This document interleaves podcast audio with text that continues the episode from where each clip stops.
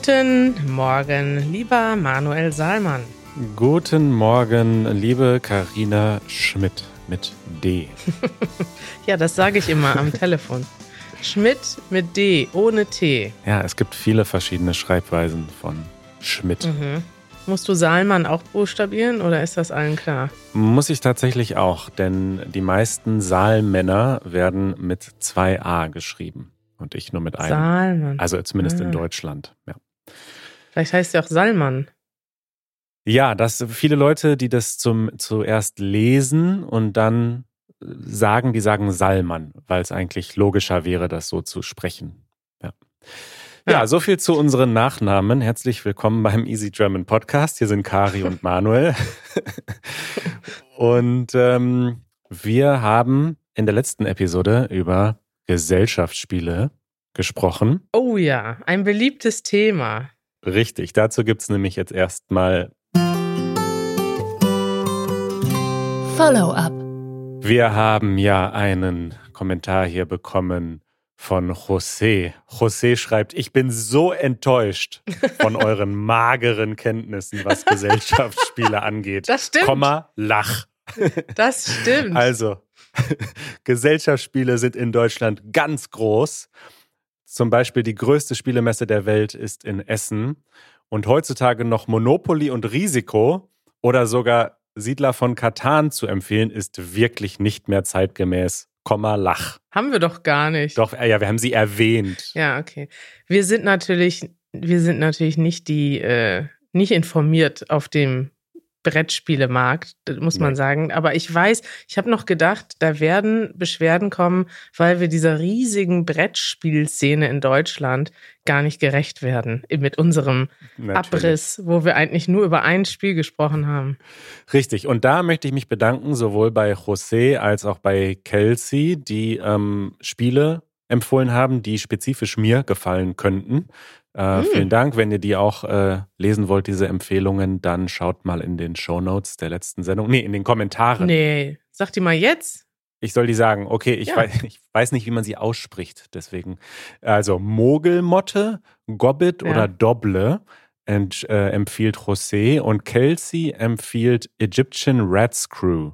Man nennt es auch ja. Slap. Ich werde mir diese Spiele anschauen. Vielen Dank. Und ähm, dann hat Janet noch ihr Lieblingsspiel Codenames empfohlen. Codenames ist auch ein schönes Spiel. Das haben wir ja auch schon öfters online gespielt mit unserem Team, wenn wir immer online zusammen versuchen, irgendwas Schönes zu machen, um uns mal zu entspannen. Äh, das ist ein super Spiel, das gefällt mir auch. Es ist ein bisschen nicht so interaktiv. Es ist eigentlich das Gegenteil von ähm, Jungle Speed. Es ist eher so, ähm, ja, sehr langsam und man denkt viel nach. Also das Problem ist auch, wenn man das zusammenspielt, will man ja eigentlich sich treffen, um sich sozial zu verhalten und zu reden, sich auszutauschen. Und gleichzeitig muss man wirklich nachdenken, um diese Assoziation. Also es geht ganz oft um Assoziationen und jemand anders muss die dann raten. Also das ja. ist das ist ein super schönes Spiel, aber es ist ein bisschen schwierig, wenn das Ziel des Spiels ist, dass man sich austauscht, weil eigentlich ist es ideal, wenn das sechs, sieben oder acht Leute spielen und alle ruhig sind. Aber darf ich noch mal ganz kurz hier vorlesen äh, von Kelsey die äh, Empfehlung ja. zum Thema Rats Crew. Sie sagt, man spielt mit Karten und muss bestimmte Kartenkombinationen mit der Hand schlagen, bevor die anderen Leute schlagen. Es geht sehr schnell und man braucht volle Aufmerksamkeit. Da auch so noch kleiner Hinweis, man sollte nicht Ringe mit Ringen an den Fingern spielen. Das kann wehtun. Äh, das klingt doch nach einem Spiel für dich, oder? Körperliche Gewalt in, zusammen mit schneller Reaktion und Aufmerksamkeit. Klingt nach einem sehr guten Spiel. Absolut. ja, vielen Dank für diese Hinweise und vielleicht können wir irgendwann die äh, berühmte Spielemesse in Essen mal besuchen. Das wäre doch mal schön. Ja, dann machen wir eine Reportage und testen alles live. Das nervt. Manuel. Jo. Es gibt so einiges, was nervt im Moment. Wir befinden uns ja irgendwie in so einem Schwebezustand. Ähm, diese ganze Krise, dieser ganze Krieg äh, in der Ukraine, die ganzen Nachrichten darum herum, der auch persönliche Kontakt, den wir haben. Irgendwie ist das Thema jeden Tag präsent, auch in Deutschland, auch wenn wir jetzt manchmal über andere Sachen sprechen. Das ist irgendwie im Hinterkopf. Und ein Aspekt von diesem ganzen Krieg, der mir irgendwie völlig fremd war bisher, nicht völlig, aber ein bisschen, ist das Thema ähm, Propaganda in Deutschland und im Ausland. Man weiß ja, dass Russland sehr starke Staatspropaganda im eigenen Land macht. Wir wissen das von Russinnen und Russen, die uns zuhören, die mittlerweile selbst ihr Land verlassen haben. Wir wissen das von Freunden in Russland, dass im Prinzip naja, die ganze Welt weiß das wahrscheinlich mittlerweile, dass man im russischen Fernsehen oder in den Medien nicht mal Begriffe wie Krieg benutzen darf. Dann kommt man ins Gefängnis. Also völlig irre, völlig verrückt. Also eine richtige, äh, ja, eine Diktatur, eine Meinungsdiktatur herrscht in Russland und die wird immer stärker. Aber es gibt auch starke Bemühungen für Propaganda. Ich höre das öfters mal von Ukrainerinnen und Ukrainern, dass sie sprechen, ich bin im Informationskrieg aktiv. Ich weiß nicht, ob du das schon mal gehört hast, aber abgesehen vom physischen Krieg gibt es auch im Internet einen Informationskrieg. Ja, absolut. Ich habe diesen Begriff jetzt wirklich schon sehr häufig geführt und äh, ge gehört. Und ja, also ich meine, irgendwo ist es fast klar und logisch, dass es diesen Informationskrieg gibt. Aber es ist irgendwie auch etwas Neues, wie du schon sagst. Ich finde es auch immer interessant, dass die Tagesschau zum Beispiel und andere Nachrichtensendungen fast in jedem, weiß ich nicht, fünften Satz dann sagen, diese Informationen können, konnten wir aber nicht bestätigen. Also es gibt ganz viele Informationen, die jetzt zum Beispiel aus dem Krieg kommen, Videoaufnahmen, Bilder oder einfach Informationen, die dann halt nicht verifizierbar sind, weil dort keine Journalisten mehr vor Ort sind oder in dem Moment nicht da waren. Und das heißt, man muss den Leuten vertrauen, die, die das dann ja bereitstellen, diese Informationen. Ja, oder auch, weil gezielt mit Informationen gespielt wird, was ja also sowohl aus russischer Sicht äh, theoretisch als auch aus ukrainischer Sicht Sinn macht, dass man zum Beispiel die Angaben der gefallenen Soldaten höher angibt, ähm, als sie wirklich sind. Also oder jetzt niedriger. auch für die andere Seite oder niedriger. Ja, das ist der eine Aspekt. Das andere, was ich aber völlig, also das ist irgendwie etwas, was man kennt oder wo man von ausgeht. Was ich jetzt völlig irre fand, waren mehrere Aspekte. Einmal gibt es in Deutschland auch einen starken Informationskrieg. Also es gibt zum Beispiel Propaganda und Fake News darüber, dass Ukrainer angeblich in Deutschland Russen angreifen. Und es gibt tatsächlich so etwas wie eine antirussische Stimmung in Deutschland, was natürlich haben wir selber schon auch darüber gesprochen, gefährlich ist. Also wir möchten natürlich Kontakt halten zu Russen, also zumindest zu den Russen, die gegen den Krieg sind. Und das sind nicht wenige. Und ich schätze mal, das ist auch der, die Mehrheit von äh, unseren Zuhörerinnen und Zuhörern, die lernen ja äh, Fremdsprachen nicht ohne Grund, die sind interessiert an anderen Ländern, die wollen den Kulturaustausch und die sind wahrscheinlich in den wenigsten Fällen für den Krieg. Und ja. da kommt es trotzdem vor, dass zum Beispiel russische Restaurants in Berlin, habe ich zum Beispiel schon gesehen, die Scheibe eingeschlagen bekommen oder angegriffen werden, völlig unabhängig dafür, ob sie jetzt äh, also ob man von ihrer politischen Gesinnung weiß. Und das ist natürlich gefährlich. Daneben gibt es aber Fake News und es gibt, es gibt Nachrichten und Videos im Internet, die dann nicht wahr sind. Also es gibt zum Beispiel Videos von einem, angeblich von einem Ukrainer, der in einem russischen Supermarkt alles kaputt macht, in Deutschland. Das Video ist aber gar nicht aus Deutschland und auch gar nicht aus dem Jahr 2022. Hm. Oder es gibt, gab eine Nachricht, dass angeblich ähm, ukrainische Jugendliche einen Russen verprügelt hätten und da muss die Polizei zum Beispiel hingehen und das dementieren, weil darüber dazu dann eine ganz große Aufregung im Internet kommt. Ich will gar nicht so tief gehen. Ich habe drei Videos mitgebracht, die ich mal verlinkt habe, so aus meinem YouTube-Kosmos von Kanälen, die ich gucke. Das ist einmal Mr. Wissen to Go. Er macht ein Video darüber, kontrollieren Neonazis wirklich die Ukraine? Das ist ja so die gängige Propaganda, dass die Ukraine entnazifiziert werden muss. Ja, das ist und die Rechtfertigung Putins für diesen Angriffskrieg. Aber es ist natürlich eine glatte Lüge einfach. Ne? Also ja, es ist es ist eine Lüge, aber es hat halt also es gibt zum Beispiel Neonazis in der Ukraine, es gibt äh, neonazistische Gruppen, die mitkämpfen. Ja, aber es gibt Neonazis in jedem Land. Richtig, so ziemlich, richtig, oder? Ja. Also das dass es Neonazis in einem Land gibt, bedeutet nicht, dass das Land von Neonazis regiert oder kontrolliert wird. Absolut nicht, genau. Und das erklärt zum Beispiel Mr. Wissen to Go in seinem Video, ähm, in dem er wirklich mal in die Tiefe geht und sagt, was, woher kommen eigentlich diese, es ist ja meistens so mit diesen Fake News, dass da irgendwo, die basieren immer auf irgendwas, was tatsächlich passiert ist und dann wird es aber völlig aufgebauscht. Also mhm. es ist nicht so, dass es keine Neonazis in der Ukraine gibt. Es ist nur nicht so, dass die, die sind nicht in der Regierung, die haben eigentlich nicht die entscheidende Macht und vor allem machen die nicht das, was Russland sagt. Also es ist äh, schwierig. Und dann habe ich noch zwei Videos von Valulis Daily, den, weiß ich nicht, ob ich den schon mal empfohlen habe hier.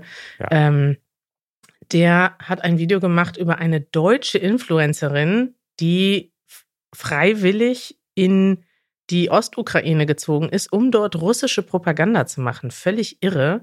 Ah. Und dann gibt es noch ein weiteres Video über die Corona-Leugner, die jetzt ja. plötzlich, das Corona-Thema ist irgendwie über, das ist vorbei. Durch. Und jetzt, ja. jetzt gehen die auf die Straße und protestieren für Russland. Also so wirklich, wo dir der Kopf explodiert und du denkst, was ist da los? Völlig verkehrte Welt. Also Jetzt sind plötzlich die Leute, die eben noch gegen Corona-Maßnahmen ähm, protestiert haben, die denken jetzt plötzlich, es gibt eine Verschwörung.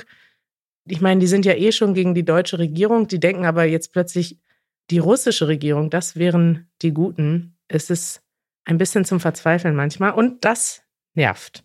Man denkt manchmal, die versuchen einfach nur, die überlegen sich, wie kann man sich möglichst unbeliebt machen? Also wie kann man so richtig die Position einnehmen, bei der man einfach, also ich meine, wie kommt man jetzt darauf von Corona, also irgendwie die Corona-Maßnahmen sind diktatorisch zu Putin ist im Recht. Also wie kommt, also ich verstehe es einfach nicht. Aber es gibt da ja, auch nicht ja. so viel zu verstehen, glaube ich. Das ist.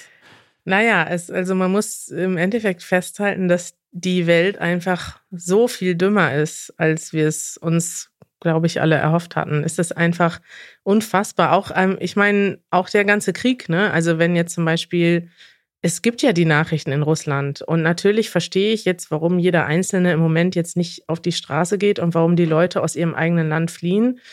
Aber wenn alle das sehen würden, also es gibt ja genug Leute in Russland, die darauf reinfallen, die das einfach so glauben, unreflektiert und es ist einfach traurig, weil der Krieg könnte vielleicht morgen vorbei sein, wenn die Mehrheit der Leute einfach aufsteht und sieht und sagt, wir machen da nicht mit. Aber ich meine, ja, kein, das ist jetzt kein Vorwurf, weil ich weiß auch, warum es nicht so ist. Wir wissen auch, warum es in anderen Ländern, in anderen Diktaturen nicht so schnell passiert ist. Und wir können einfach nur hoffen, dass, ähm, ja, dass es möglichst schnell vorbei ist in irgendeiner Form. Ja. So, jetzt haben wir uns in Rage geredet. Lass uns doch mal wieder über ein leichtes Thema reden, Manuel. Thema der Woche. Thema der Woche ist äh, Lüften. Wie bist du denn darauf gekommen? Ähm, darauf bin ich gekommen, weil wir beide gerade mit einem Mietvertrag zu tun hatten. Dürfen ja. wir das verraten? Warum oder? Ja, wieso nicht? Also ist ja nicht so, dass wir jetzt, sonst spekulieren die Leute, dass wir jetzt irgendwie zusammen in eine WG ziehen oder so. Also, Kari zieht nicht schon wieder um, wie vor Und zwei Manuel auch nicht. Und ich auch nicht, aber äh, wir haben ein Büro gefunden für unsere kleine Firma und ähm, werden demnächst dann hoffentlich auch wieder gemeinsam im Studio, im Büro slash Studio podcasten. Und dieser ja. Mietvertrag für dieses Büro war sehr lang. Du hast es schön beschrieben als ein kleiner Staatsvertrag. Ja. Äh, was ist ein Staatsvertrag? Das ist eigentlich. Äh, ähm, ja, eine Konstitution oder etwas. Also normalerweise Mietvertrag würdest du denken, hier, ich miete diesen Raum, dafür kriegst du das Geld fertig. Fertig. Genau. Aber Mietverträge äh, sind natürlich lang und ihr alle habt vielleicht schon mal, also diejenigen von euch, die in Deutschland leben, die nicht zur Zwischenmiete leben, haben vielleicht schon mal einen Mietvertrag unterschrieben. Und also für mich gefühlt ist das so, wenn ich mir die Mietverträge meiner letzten 20, ne, wann bin ich ausgezogen, 15, 16 Jahre angucke, ähm, die sind gefühlt immer länger geworden. Und dieser Mietvertrag hat jetzt wirklich, ähm, wie sagt man das? Den Vogel abgeschossen. Den Vogel abgeschossen, denn der ist 27 Seiten lang. Richtig. Und ein, ein Paragraph oder ein Absatz, der ist mir einfach besonders ins Auge gesprungen für ja, also ich denke, lange Mietverträge gibt es wahrscheinlich in vielen Ländern, aber diesen Abschnitt, den fand ich einfach so wunderbar deutsch. Ich lese ihn mal vor, ja? Ja. Es muss ausreichend geheizt werden, denn nur Luft, die erwärmt wird, kann Feuchtigkeit im Raum wie ein unsichtbarer Schwamm aufsaugen. So kann zum Beispiel Luft mit 0 Grad Celsius nur 5 Gramm Wasser pro Zentimeter aufnehmen. Bei 20 Grad Celsius sind es bis zu 17,5 Gramm pro Kubikmeter. Der Sättigungsgrad der Luft kann durch einen Hygrometer gemessen und als relative Feuchte abgelesen werden. Als raumklimatisch behaglicher Wert sind 40 bis 60 Prozent Luftfeuchtigkeit anzusehen. Also, das war jetzt ein sehr komplizierter Absatz. Man muss aber sagen, Manuel, du hast jetzt völlig vergessen zu erwähnen, dass das Paragraph 15 ist von der Anlage, also es gibt, der Mietvertrag ist zu Ende und dann gibt es noch Anlagen. Es gibt zum Beispiel die Hausordnung. Jedes Haus hat eine ja. Hausordnung, da muss man sich dran halten. Und dann gibt es eine Anlage, in der geht es nur um Lüften und Heizen. Und die Anlage heißt auch richtig Lüften und Heizen. Und du hast jetzt gerade den 15. Punkt vorgelesen. Ich fand aber auch schon die ersten 14 Punkte bemerkenswert, denn ehrlich gesagt hat das für mich sogar einen Lernfaktor gehabt, denn ähm, ich habe das noch in keinem Mietvertrag so ausführlich gelesen, wie man richtig lüftet. Und ich muss sagen, ich fand es auch ein bisschen interessant, denn das ist so ein Wissen, was man sicher nicht. Also, meine Eltern haben mir das nicht beigebracht. Ich gucke auch nicht YouTube-Videos übers Lüften. Und ich habe jetzt einige Sachen zum ersten Mal gelernt. Und es gibt da ja auch noch Sachen drin, die ganz einfach sind. Zum Beispiel steht da drin, also es ist wichtig, auch wenig benutzte Räume regelmäßig möglichst viermal am Tag zu lüften. Wusstest du, dass ja. man viermal am Tag lüften muss? Und da steht dann sogar drin, wenn man länger weg ist, soll man Nachbarn bitten, jeden Tag zu lüften. Ja, ich wusste das und ich muss dazu sagen, dass meine Mutter mir das tatsächlich beigebracht hat. Ja. Denn also wir hatten in meiner Kindheit äh, in unserer Mietwohnung mal tatsächlich Schimmel an der Wand. Und das, ähm, das ist der Grund, warum die Vermieter alle so besorgt darum sind. Also und halt viermal am Tag lüften und bloß dann halt auch die anderen Räume heizen und so weiter. Der Grund ist, dass es halt passieren kann, gerade in extrem gut gedämmten Wohnungen. Die meisten neueren Wohnungen in Deutschland sind ja sehr gut gedämmt. Das hilft, Energie zu sparen, weil man dann nicht so viel heizen muss. Aber das sorgt eben auch dafür, dass die Luftfeuchtigkeit sich so absetzen kann an den Wänden. Und das ist eben gefährlich. Viermal am Tag ist natürlich schon viel, aber also dreimal am Tag wirklich Stoßlüften, das heißt die Fenster wirklich aufreißen, ähm, das ist schon gut, wenn man das macht. Und ich wollte kurz sagen, bevor die Leute anfangen, ihre E-Mails äh, zu schreiben, wir wissen, dass wir in Episode 94 mit dem schönen Titel Stoßlüften schon einmal darüber gesprochen haben. Aber dieser Mietvertrag, das ist jetzt wirklich nochmal was Neues, oder? Ja, also ich muss sagen, ich habe wirklich einige Sachen. Also wenn man das alles umsetzt, was da in dieser Anlage steht, da ist man ja den ganzen Tag mit beschäftigt. Pass ja. mal auf. Erstmal viermal am Tag lüften. Dazu alle Fenster gleichzeitig öffnen. In Klammern Querlüftung, Durchzug, damit sich der Luftaustausch schnell vollziehen kann. Dies gilt auch, wenn es regnet oder kalt ist. Dann mhm. Dauer der Stoßlüftung fünf bis maximal zehn Minuten. Diese Zeit reicht, um die feuchte Raumluft durch kalte, aber trockene Frischluft zu ersetzen. Und etwas, worüber wir früher schon mal geredet haben, sind diese gekippten Fenster in Deutschland. Und die sind offensichtlich überhaupt nicht gut. Denn Punkt drei Dauerlüftung durch gekippte Fenster unbedingt vermeiden. Das kühlt die Wände aus und kostet im Verhältnis mehr Energie als wiederholtes Stoßlüften. Richtig, das kann man machen im Sommer, wenn man so ein bisschen äh, einfach so eine kleine Brise möchte oder so. Aber zum Lüften taugt das nichts, diese ja, Fenster auf Kipp. Aber ähm, das ist alles logisch, aber ehrlich gesagt habe ich mir da noch nie dran, Gedanken drüber gemacht. Und ich bin eigentlich ein Fan von Kippfenstern. Ich mache die auf, ich habe das Gefühl, ich höre, was draußen ist. Gerade so im Sommer ist das irgendwie schön. Und klar, jetzt im Winter mache ich auch eher Stoßlüften. Da hat man das Fenster ja nicht die ganze Zeit auf. Aber also für mich waren da einige neue Sachen dabei. Und jetzt kommt's. Während des Lüftens die Thermostatventile an den Heizkörpern schließen. Das heißt, man muss auch noch alle Heizungen ist, heißt das einfach Heizung ausmachen oder was heißt das? Äh, den Satz habe ich auch nicht verstanden. Die, was soll man schließen? Die Thermostatventile? Ja. Ja, das sind doch einfach die Drehregler. Ja, genau. Schwierige Sprache. Also man soll alle Heizungen ausmachen. Okay, im Sommer sind die eh aus, ne? Also jetzt so von, ja. weiß nicht, April bis September hat man wahrscheinlich die Heizung in Deutschland gar nicht an.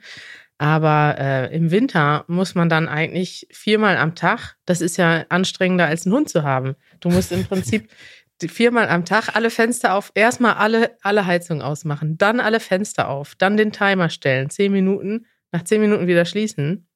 Dann hast du wieder, ist es wieder kalt, dann wird es wieder warm. Drei Stunden später musst du das gleiche nochmal machen. Das ist ganz schön anstrengend. Das ist anstrengend. Ich glaube auch, dass das die wenigsten so äh, stringent machen. Aber ich denke, dass es in Deutschland doch durchaus sehr üblich ist, zumindest morgens und abends mal alle Fenster aufzureißen. Ich brauche das irgendwie auch. Also ich finde, dann fühlt sich die Wohnung auch irgendwie frisch an. Weißt du, wenn einmal die Luft so durchzirkuliert ist. Es fühlt sich schön an, ja. Aber es geht ja. ja noch weiter. Und zwar Möbel und Schränke nicht direkt oh an Gott. die Wände stellen. Du musst immer ja, fünf Zentimeter Luft haben. Wusste ich auch nicht. Das ist wirklich wichtig. Dann Bilder darf man auch nicht direkt an die Wand hängen, sondern da sollen ein Zentimeter dicke Korkscheiben hintergelegt werden, ja, damit die Luft ja. zwischen Bild und Wand zirkulieren kann. Hm. Ja, das machen die wenigsten. Ja, Vorhänge, besonders in den Ecken, behindern die Lüftung und Trocknung. Das kann ich verstehen, aber es ist natürlich trotzdem so, dass wir Vorhänge haben, damit uns nicht jemand, wir wohnen ja zum Beispiel im Erdgeschoss ich will jetzt nicht, ja. dass die Leute die ganze Zeit reingucken. Ich habe jetzt zum Beispiel gerade das Fenster auf Kipp und den Vorhang davor. Das ist wahrscheinlich das Schlimmste, was man machen kann. Das ist verboten, ja. ja, Manuel, das ist ja ein schönes Thema. Also, falls ihr euch schon immer gefragt habt, warum die Deutschen so auf Lüftung bestehen, ich frage mich, ob das in anderen Ländern auch so ein starkes Thema ist. Ich meine, Schimmel an den Wänden gibt es wahrscheinlich nicht nur in Deutschland, aber ja. Äh, ja, interessant. Ja, wir Deutschen, wir sind schon sehr besessen von diesem Thema. Äh, wir verlinken nochmal die Episode 94. Ich kann mich zwar nur noch vage daran erinnern, aber ähm, das Thema Lüften, das Wort allein ist auf jeden Fall, wenn nur eins hängen bleibt, dann dieses Wort Lüften, das sollte man auf jeden Fall kennen in Deutschland. Hausaufgabe Hausaufgabe. Wir haben eine Hausaufgabe aufgegeben. In der vorletzten Sendung, glaube ich, oder vorvorletzten ja. Sendung haben wir über äh, ehrenamtliches Engagement gesprochen. Und wir haben euch dazu aufgerufen, uns eine Audionachricht aufzunehmen und mal zu erzählen, wie das in eurem Land ist. Und ihr könnt das immer noch einreichen. Also ihr könnt uns gerne eine Nachricht schicken. Wie geht das, Manuel? Äh, auf easygerman.fm slash Hausaufgabe ist ein Knopf zum Aufnehmen, geht mit dem Handy oder am Computer und das ist einfach auch eine Übung für euch zum Sprechen. Und unter anderem hat uns Giorgia aus Italien so eine Nachricht geschickt. Hallo Kari, hallo Manuel. Ich bin Giorgia aus Italien und ich glaube, in unserem Land ist es sehr üblich, dass man sich ehrenamtlich engagiert obwohl ich das Gefühl habe, dass es äh, vor allem für Leute ist, äh, die mm, schon in die Rente gegangen sind. es gibt äh, viele Organisationen, bei denen man sich melden kann und äh, helfen kann. Als Freiwillige arbeite ich zum Beispiel bei einem Literaturfestival in meiner Stadt und äh, zurzeit äh, unterrichte ich Italienisch in einer Schule für Migranten. Diese Schule wurde von ähm, Freiwilligen gegründet und ähm, ich glaube, man kann sagen, dass es ein ähm, ehrenamtlicher Verein ist. Ja, das ist eine perfekte Überleitung. Also vielen Dank erstmal, Georgia, für deine ähm, Hausaufgabe. Ihr könnt weiterhin gerne Hausaufgaben schicken zum Thema Freiwilligenarbeit. Wenn ihr etwas ehrenamtlich macht, schickt uns gerne eure Hausaufgabe. Das interessiert uns, was ihr macht. Und Georgia hat ja auch gesagt, dass sie Migranten freiwillig unterrichtet, was ich sehr spannend ja. finde. Denn das ist eine perfekte Überleitung zu dem, was wir gerade planen. Wir haben ja so ein kleines Projekt gegründet, Manuel. Ja, easygerman.org slash Ukraine.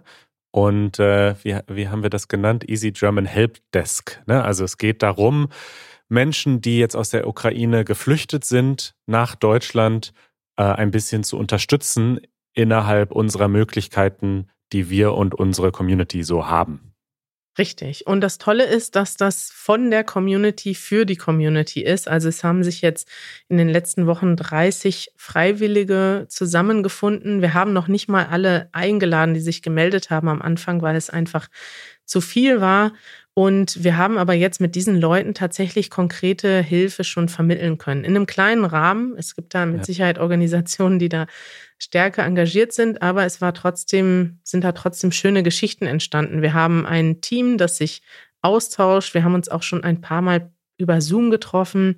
Und da sind Ukrainerinnen und Ukrainer dabei, die schon länger in Deutschland sind, die gerade angekommen sind, die teilweise noch in der Ukraine sind. Da sind auch Russinnen und Russen dabei, deutsche Muttersprachler und auch Menschen aus anderen Ländern.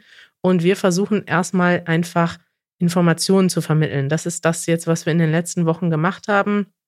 Und das machen wir auch weiter. Also, falls ihr gerade auf der Flucht seid oder in Deutschland angekommen seid und nicht wisst, wie es weitergeht, einfach Hilfe braucht, jemanden zum Reden braucht, jemanden braucht, der vielleicht Informationen für euch rausfindet, Unterkünfte hilft zu finden, dann meldet euch gerne weiterhin einfach per E-Mail an ukraine.easygerman.org.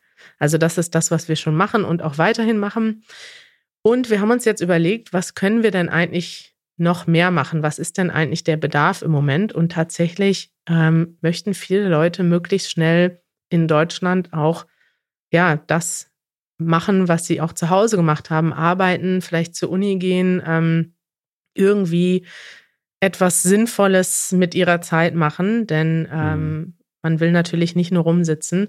Und Deutschkurse sind tatsächlich gerade total gefragt. Es soll jetzt demnächst Deutschkurse geben als Integrationskurse, die umsonst angeboten werden. Aber das wird wahrscheinlich noch ein bisschen dauern, bis die alle da sind.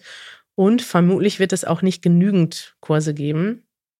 Deswegen haben wir uns überlegt, dass wir vielleicht etwas anbieten, nämlich so eine Art Crashkurs Deutsch, einmal für Anfänger und vielleicht auch ganz einfach ähm, Konversationsgruppen, also nicht unbedingt Gruppen, aber so ein, wie so ein Tandem-System, wo man jemand, der jetzt vielleicht schon in Deutschland ist und ein bisschen Deutsch spricht und aber mehr Deutsch lernen möchte, mit einem Muttersprachler regelmäßig üben kann.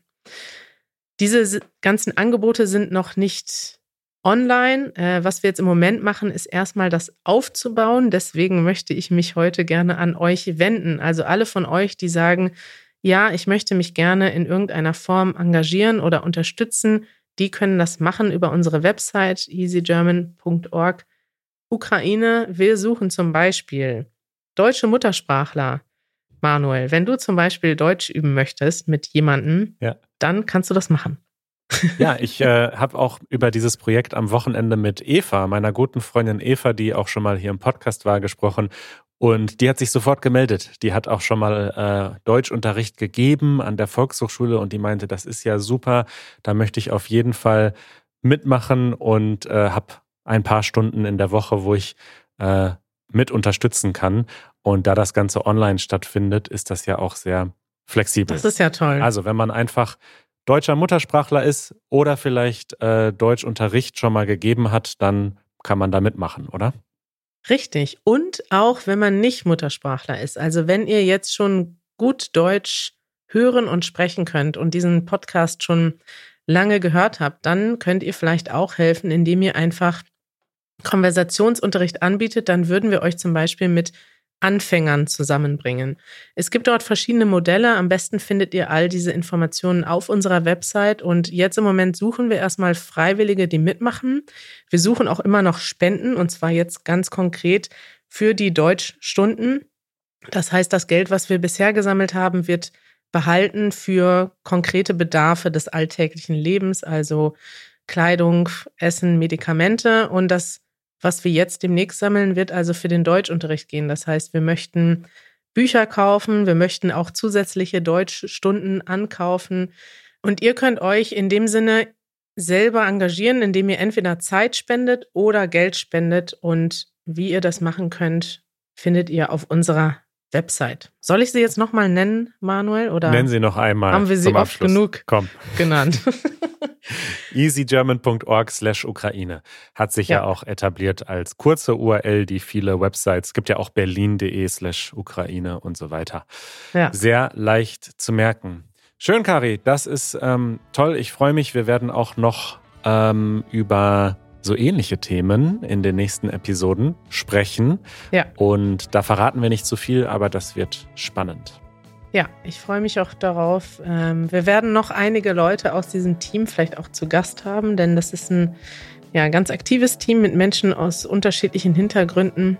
Und ich freue mich darauf, Manuel. Ich mich auch. Bis bald. Tschüss.